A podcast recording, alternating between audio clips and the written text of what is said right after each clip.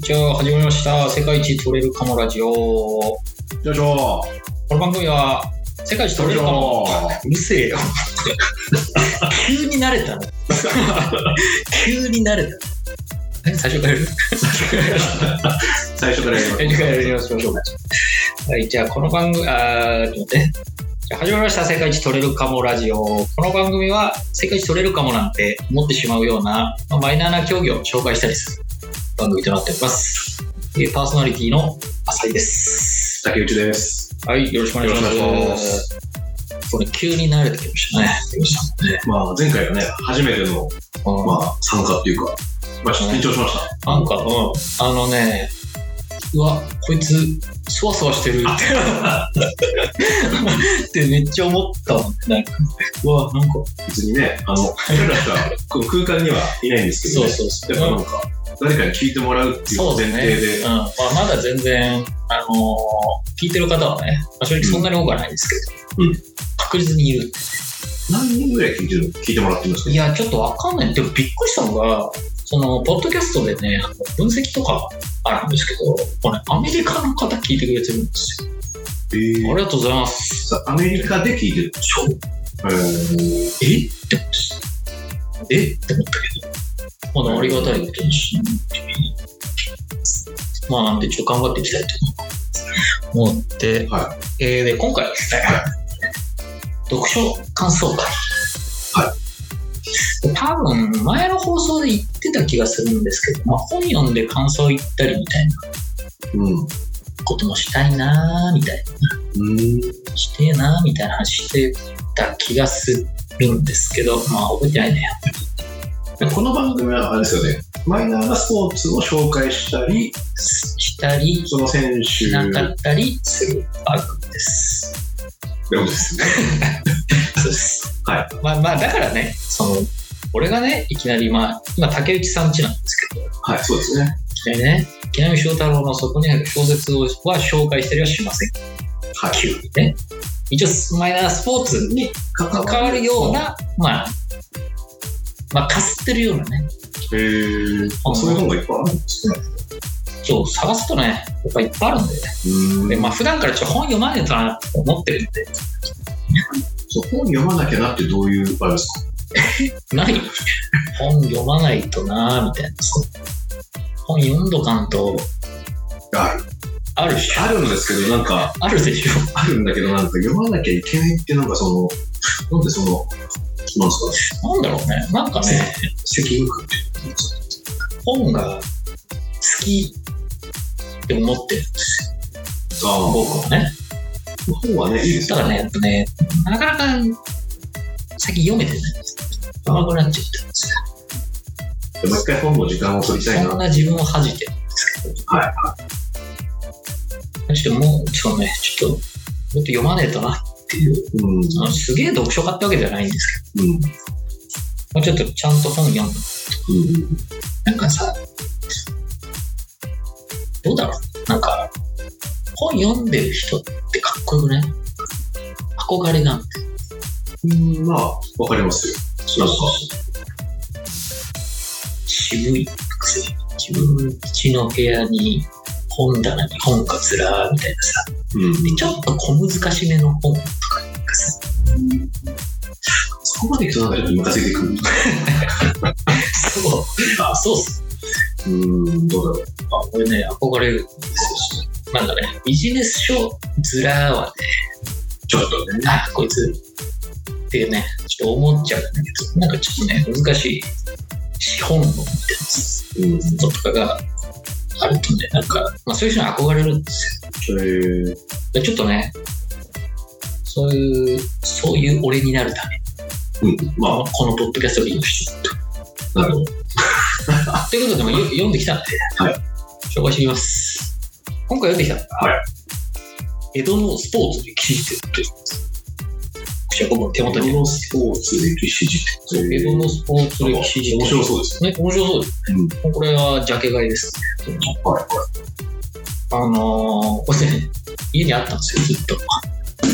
読まずに。家にあったん読まずにずっとあったんですけど。。はいいい機会だ。えじゃあ昔自分で買ってたの買ってた。へそえ。うそう。いつかそう。記憶にない。 2年前ぐらいじゃないかな。ああ、最近、うん。いや、なんか、たまにね、そう。アマゾンで本買っちゃうんですよ。おー本屋行ったりとかして、なんか買っちゃうんですけど、うん、わかる。読まなかったりすることも、すげえわかる。そのうちの一つですね。で今回これをちょっと成仏させて、まあ、改めて読みました。谷釜、谷釜さんで、なんだ谷釜さんの著者が。著者の方が谷釜さんという方ですね。で、これね、僕買った時に、あのー谷釜博則先生ですね。東洋大学の方が書かれてる。私は書房から出てるんですけど、これね、僕買った時に、うん。ぱっと見ね、うんまあ、辞典ってついてるから、うん僕ね、あのー社会の資料集みたいなうん。昔みんな使ってたと思うんですけどああいうの想像してるんですよカラーページに、まあこうまあ、中に挿絵あるんですけど絵がねいっぱい載っててみたいな本をあの想像してたんですよ、はで届いたら普通の本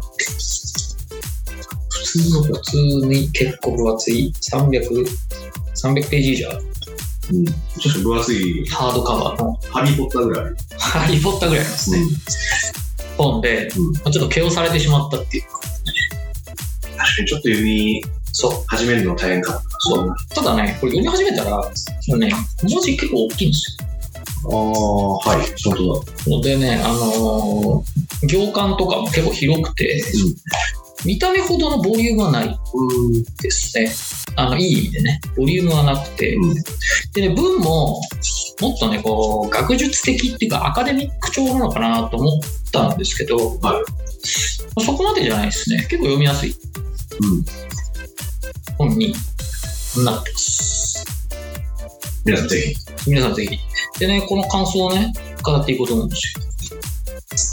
ひ。どのスポーツって、ね、エドムスポーツってそもそも何相撲しかないんじゃないそうそうそうそうそうそう。俺もね、パなッと思いつくの。なんかあったのかなって思うん。うんですよね。相撲はね、でも書いてあるんですよ。結構な。文章ね。そうですだからね、まあ、その、今の感覚でね、スポーツっていうのとは、だいぶ違ってますね。まあ一応、順番に見ていくと、はいあの、一応、まあ、第1部、第2部、第3部っていうふうに分かれてて、ね。どこが一番面白いまあ、これね、僕の持論なんですけど、うん本が絶対初めにが一番面白いっていう、俺の持論があるんで、ああ。じゃあ一部初めには、一部が一一部番の前。一部の前。前に「はじめに」って本あるじゃん。はいあれが一番面白い。このこれはね、まあ、一部が全身ジをョジ使ョ、ジョう。ジョなんですけジョジョは五部ですね。ど。五うん部。、五部ですそね。の本に五部はない。五部ですね。三部。三部までじゃない。そうですね。B を倒して終わりなんですね。この本だとね。すいません。すいませんでした。えーこういうのをね、こういうの欲しい。うん。まあ、第一部がね。はい。そうそうそう。まあ、第一部全身を使う、第二部用具を使う、第三部力と技と頭を使う。まあ、こういうふうに章立ててあって、で実際のこの競技はいっていうのをまあ紹介してる。うん。で、一個一個紹介してあるんですよ。で、まあこれね、まあ一個一個紹介してやってもいいんですけど、さすがに長くなる気もするんで、まあいくつか紹介したいんですけど、まずね、全部紹介してくんない全部紹介しましょうか。あとは谷川さんに失礼だ。 3時間しか全然終わんなくなっちゃ著者に失礼だ。大 丈夫じゃあ夜まで付き合ってもらう感じになるんですけ行きましょうよ。ど、まあ、とにかくね、あのー面白い。ええ、こんなんー、なんかその今でも残ってるスポーツとかあるありますよ。あるまあ相撲ね。あ、相撲、相撲ね。相撲でしょまあ、あと将棋と囲碁。あ、そうそう。それもスポーツに入るのか。そうそう、そういう感じ。あと、あと弓はいはい。弓道ね。あとタコ揚げ。あれもスポーツそうそう。まあ一応ね、これ初めにでね、書いてあって、まあこの本で扱うものっていうので、えーっとね、どうだっけ。ちょっと忘れちゃったけど、あのー体を使う身体を使う行いっていうことでをスポーツっていうことで紹介されてます。ちょっとした遊びとかもそうそうそうそうそうそうスポーツとしはいだから伊勢詣で勝負それはお伊お伊勢にそうそうそう行くお伊勢詣で行為がもうそうそうそうそうもう一応スポーツっていうくくり幅で広すぎねまあねちょっと幅広いんですけど面白いです、まあまあまでねそう見る前に僕がね一番面白いと思ったのがあのまあこれ全体を通して言えるんですけど、あはいまあ、日本江戸って言っていいのかな、まあ、日本の中世近世ぐらいまで行って走るスポーツが全然発達しなくてえー、走るスポーちょっと走るスポーツが全然発達しなかったツえー、えーって思って、まあでなんでかっていうと、まあ、その走るっていう行為が特殊技能だったらしいういーんって感じいや 俺もね本当えそうなのって言って、うんまあ、僕ら現代人ですまあ体育の時間とか、まあ、大人になるとね、まあ、走んなくなっちゃったりしますけど、まあ、当たり前のように走ったことあるじゃないですか子供なんてまあね、走るがメイン移動手段。ねねところがね、江戸の人からしたら特殊技能だった走る走るっていう。えじゃあ江戸時代の人たちは走んなかったそう。らしいんだよ。で、あのまあ、だから飛脚とか、そういう人たちだけが使う特殊な技術だった。走るっていう。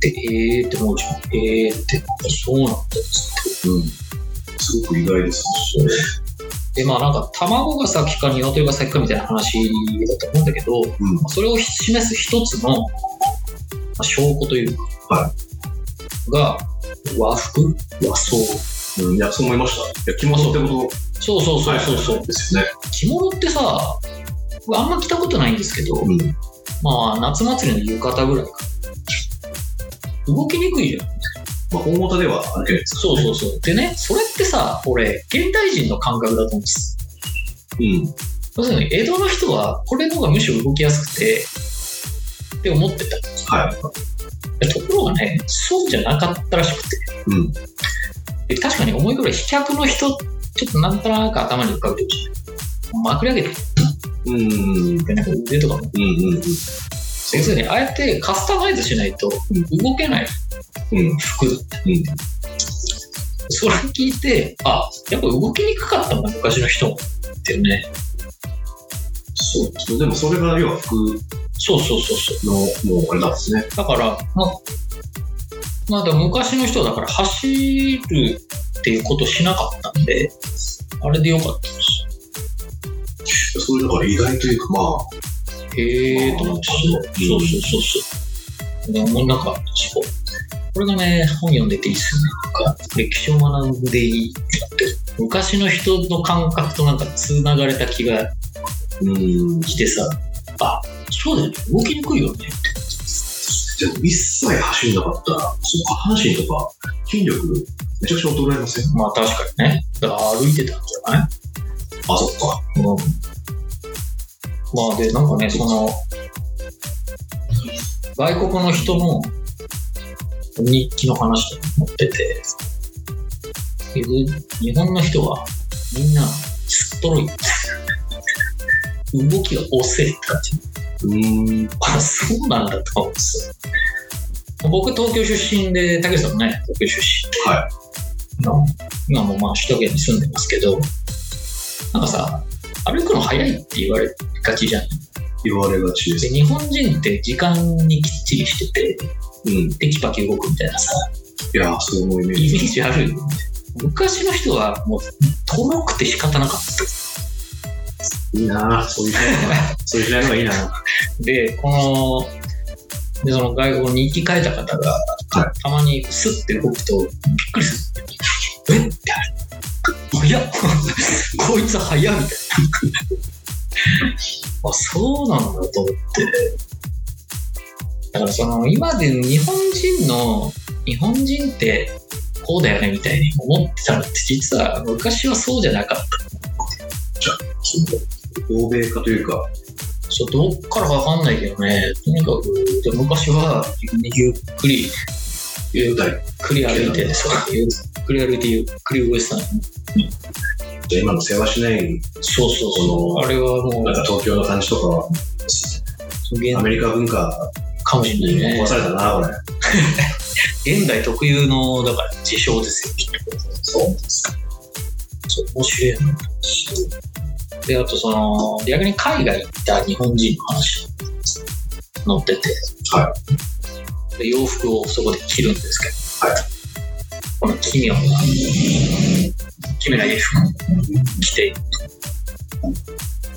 でも着てみて分かったがめっちゃ動きやすいねっていう やっぱそうなんだいやだからそので今の話だとこのね、欧欧米の文化がバーッと入ってきて、うん日本人っていうのはこう和服を着なくなってうん。洋服になったって思ってたんだけどうん。もしかしたら単純に洋服の方が 洋服の方がいいじゃんっつってみんな洋服着だしたのかもなこうと思った体の動きが阻害されないって書いてあるんですそこで初めて気づいたんでそうそう 気づかなかったんだよすね。だって、寝るときはだって着物を脱ぎますよね。あーどうだなっんてですずかっとね着物じゃないでしょ、さすがにまあ少なくともですよ。お風呂入るとで、その時にわかるよ。その、ね、やっぱ、き歩くときとかねこうすれるすれるじゃんそうですよ。まあ、それが当たり前だからね。俺それ選択肢がなかったかもしれないそう思うんですよね。そうだからねそう面白いなうん。そうまあだからねで逆にその日本って今スピニオかマラソンとか強いじゃんあ、日本人。そうそう確そうかに強いですね。あれってだから日本人は昔から長い距離走ってたとかさなんかそういうのがあんのかと思ったけど関係ねえなかけない。あれはその個人の素晴らしさに起因するそうですね。日本人の文日本の文化と関係ないマラソンが強いって、でも持久力とかはやっぱあのありそうな気がするけどな。まあ、農耕民族のその辺はあアるジア人のは強いイメージまあでも実際一時期ねすごい強かったもんねマラソンねあ、そうですか。全くあのスポーツちょっと疎いんで。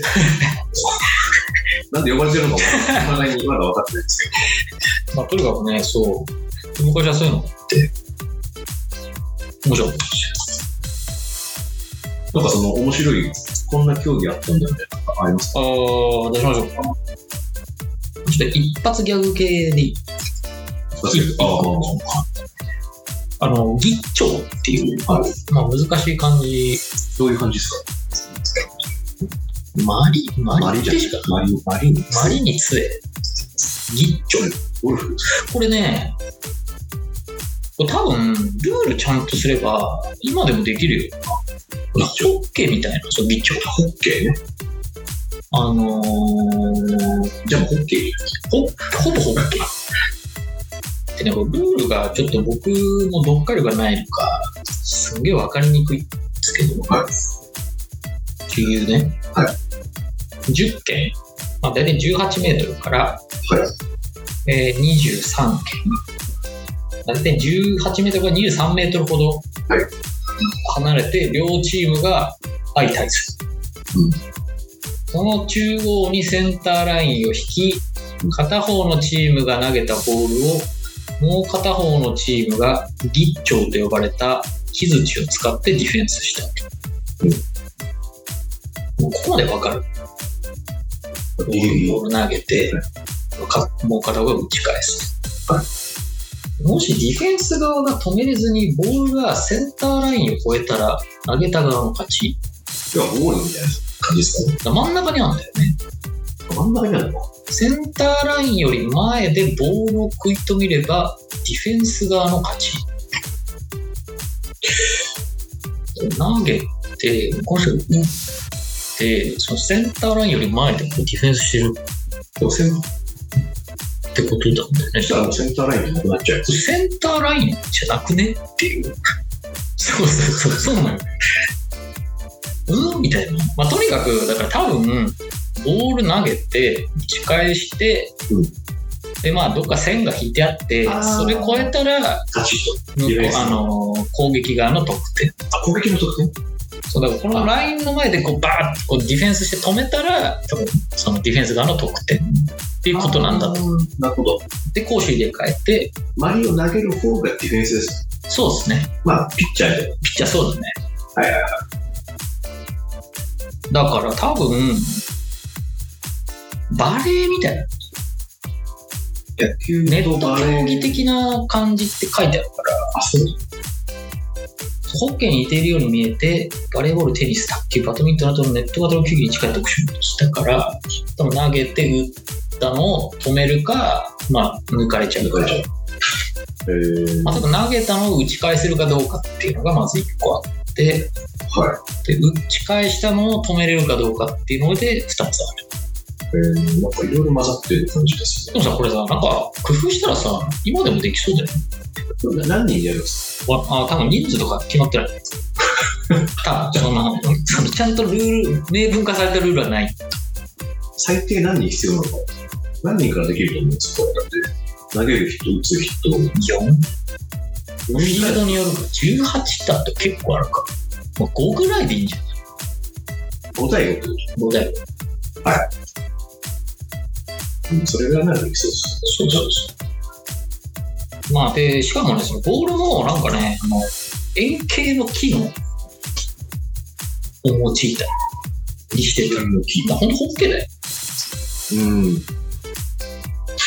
えー、これね、今でも使え、今でもできそうだなってすげえ思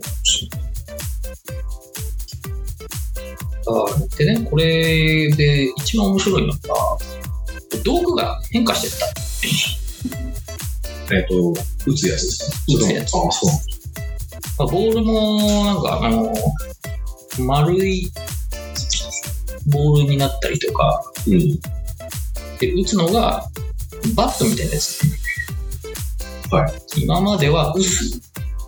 まあ、ホッケーのスティックだと思ってもらえばいいんですけど、うん僕らスティックから、まあ、野球のバットみたいになななってる、はそれ野球のバットの名前がブリブリブリブリブリブリってなんか、なんでってえってその感じがあるんでひらがななんですよすひらがな。 ギッチョウからブリブリになるっていうさえビッチョはまだその漢字がそうそうられてるので、わかりますよ。ブリブリってさまあスポーツらしくないよねその道具の名前ですよね。名前だけどまあギッチョウもそうなのギッチョウもギッチョウっていうのを使うからギッチョウってスポーツって言われてさあ、もブリブリを使うようになって、ブリブリって言われるようになうへーってすげえ、なんだそれ。じゃあ英語では昼間頃に男たちが集まって、ブリブリしてる。あブリブリやんぞは、そうそうそう。でもなんかね、その、だんだんその、なんかね、子供の遊びになってったらしくて、うん、っていうふうに書いてあって、うん、だからその子供に受ける、受けるこの音の五感にしたのかなって、ブリブリ。まあ、子供には受けそうですけど、僕の勝手な解釈ですけどね。江戸の時代にもそういうなんか擬音ってもうあったんでしょあったでしょ。うかですね。僕好きなポッドキャストでね、、はいる言語学ラジオってのなんですけど、は日本語はほぼ擬音らしいです。あ、そうなん光るって、はピカピカですよ。はピカピカしてるから光るピカですよ。あ、そうなんそうらしい。旗はパタパタしてるから、は旗らしい。擬音から来てるんですか名日前。本語って擬音語をせんえー、らしいですえよ。まあ、ゆる言語学ラジオって非常に面白いんです。ー、まあ、有名な、よ。有名なポッドキャストですあ、そうなんですね。まあそうだね。まだいけるかな。えー、しまくるというまあか、削って、まあまあ、あと1個ぐらいしようか。とりあえず。面白いと思ったのが、こういうスポーツは軒並み、あのー、博打になったとあー、か。博打。はい。で、まあ、今ほど多分、なんだろう。賭けが悪いことっていう認識も多分薄かったのかもしれないけまあね、ないでしど、ょ。何やるにしても、とにかく賭け事。うんうん。だから、あのーこういうスポーツで庶民間で盛んに行われてきたっていうふうに書かれてるんですけど、うんなんでそう言えるのかっていうと、うん江戸で禁止令がですへえね、流行ってくると。要は賭けが。そう、掛賭けがすごいことになっちゃって、江戸で禁止令がですね。で、それは残ってんじゃん、文献に絶対。は来年に、はいはい。ブリブリ禁止です。ってなると、あブリブリめっちゃ流行ってんだなるほどね。そうそう、なるんですそうかそうそうそうそう。あ、そいや、う危険だからっていうのもあるでしょ、多分。その。あ、まあ、そういうのもある。あ、あります。。あるある。あのね、この中あるんだけど、印字打ちっていう、臨時打ち。そう。これ何だったんですかどういう教養臨時打印ち。字打ちは、まあ、印に、まあ、文字の字、はい打つ。えで、印字ータイピングでいいだろ。臨時ま打あち。確かに、なんか、ぽいけどね。タイピングの速さを競う。あ、筆記みたいな。筆記の速さみたいな。なんかそんな感じね。なるほど。打つ。うん、でもそんな感じじゃないですか。これね、なんとですね、石を投げ合う。石を投げ合う。石を投げ合います。 石をぶん投げ合うっていう、シンすプごいシンプルに、シンプルに野蛮っていう。ル。野蛮ですね。俺ね、まあ祭りとかでよく行われてたりしますけど、川を挟んで、隅田川とかで川挟んで、川挟んで石をぶん投げ、ぶん投げまくるっていう、すげえ競技な。すごいですね。そうただこれ非常に危険でめっちゃ流行っちゃったらしくてすんげえ危ねえんだけどじゃあ流行るんですね。めっちゃ流行っちゃってあの禁止令が怪我人が。そうそりゃそうだってただやっぱその危ないっていう感覚は江戸の時もあったんだ って石を投げ合うっていうシンプルに野蛮なこの競技いいるんでしょうね。臨時打ちで失明しちゃったとか、ああいるでしょうね石が当たってとか。ね知ってたらいいけどね。まあさでも、臨時打ちの日って知らずにさ、 歩い川沿い歩いてたら、めちゃくちゃ石が石がボンボン飛んでくるんだあれ、そう、これ面白いですね、なんか。よね。まあ、不良の間でこのことがね、周知にされてやばい。なんかね、喧嘩の代わりに、そうそれで、臨時打ちしてました。いやいや、喧嘩してないです。臨時打ちです。あ、あありそう。なんかありそういや、臨時打ちしてたわけね。困ったら臨時打ち。臨時打ちっていう。そんなね、危ない競技もあったりして。面白いです。まあ、こんなね、競技がうん。たくさん載ってて、読んでみたくなりましたね。まあ、まだまだね、話し足りない、いくらでも紹介できるぐらい、うん。うん、ものがあって、ぜひね。で、この方も著作じゃないんだけど、スポーツの技術、戦術史っていう本があって、まあ、この中の、えー、と一つの章を、まあ、谷釜さんが担当されてて、へえこれはこれでね、これ面白そうじゃないなんかすごく面白いです。面白そうでしょ、はもう買っちゃったんで、じゃあこの次はね、これ、スポーツの技術戦術史。何それスポーツ、まもう一回いいですかスポーツスポーツ技術戦術史。えー、絶対これ、バキの豊垣さん読んでる参考文献にしよう と思う。参考にして、格闘技ないからね、これね。でも、ヤシャザル倒した時の、あ の、なんかスポーツフューチャーあったじゃないですか。いろんな。もうね、もしかしたら板垣さんも手に取ってやっちまって、初版がいつだっけあ、絶対ないっす。初版2021年。絶対読んでないっす、板垣さん。ああ。じゃあ、板垣さん、バキ見てこれ書いてね、この人。そんなわけねえけど。 まあこういうのもあるんで、まあこういう本をね、まあこういう本をちょっと紹介していけたらなとはい思ってますんで、まあマイナースポーツっぽい本をね、今後も紹介定期的にしていけたらなといいですね。思ってます。はい。まあちょっと時間がいい感じなんで、はい今回はこの辺で終わりにしましょう。はい。ありがとうございました。はい。また来週、さよなら。なあ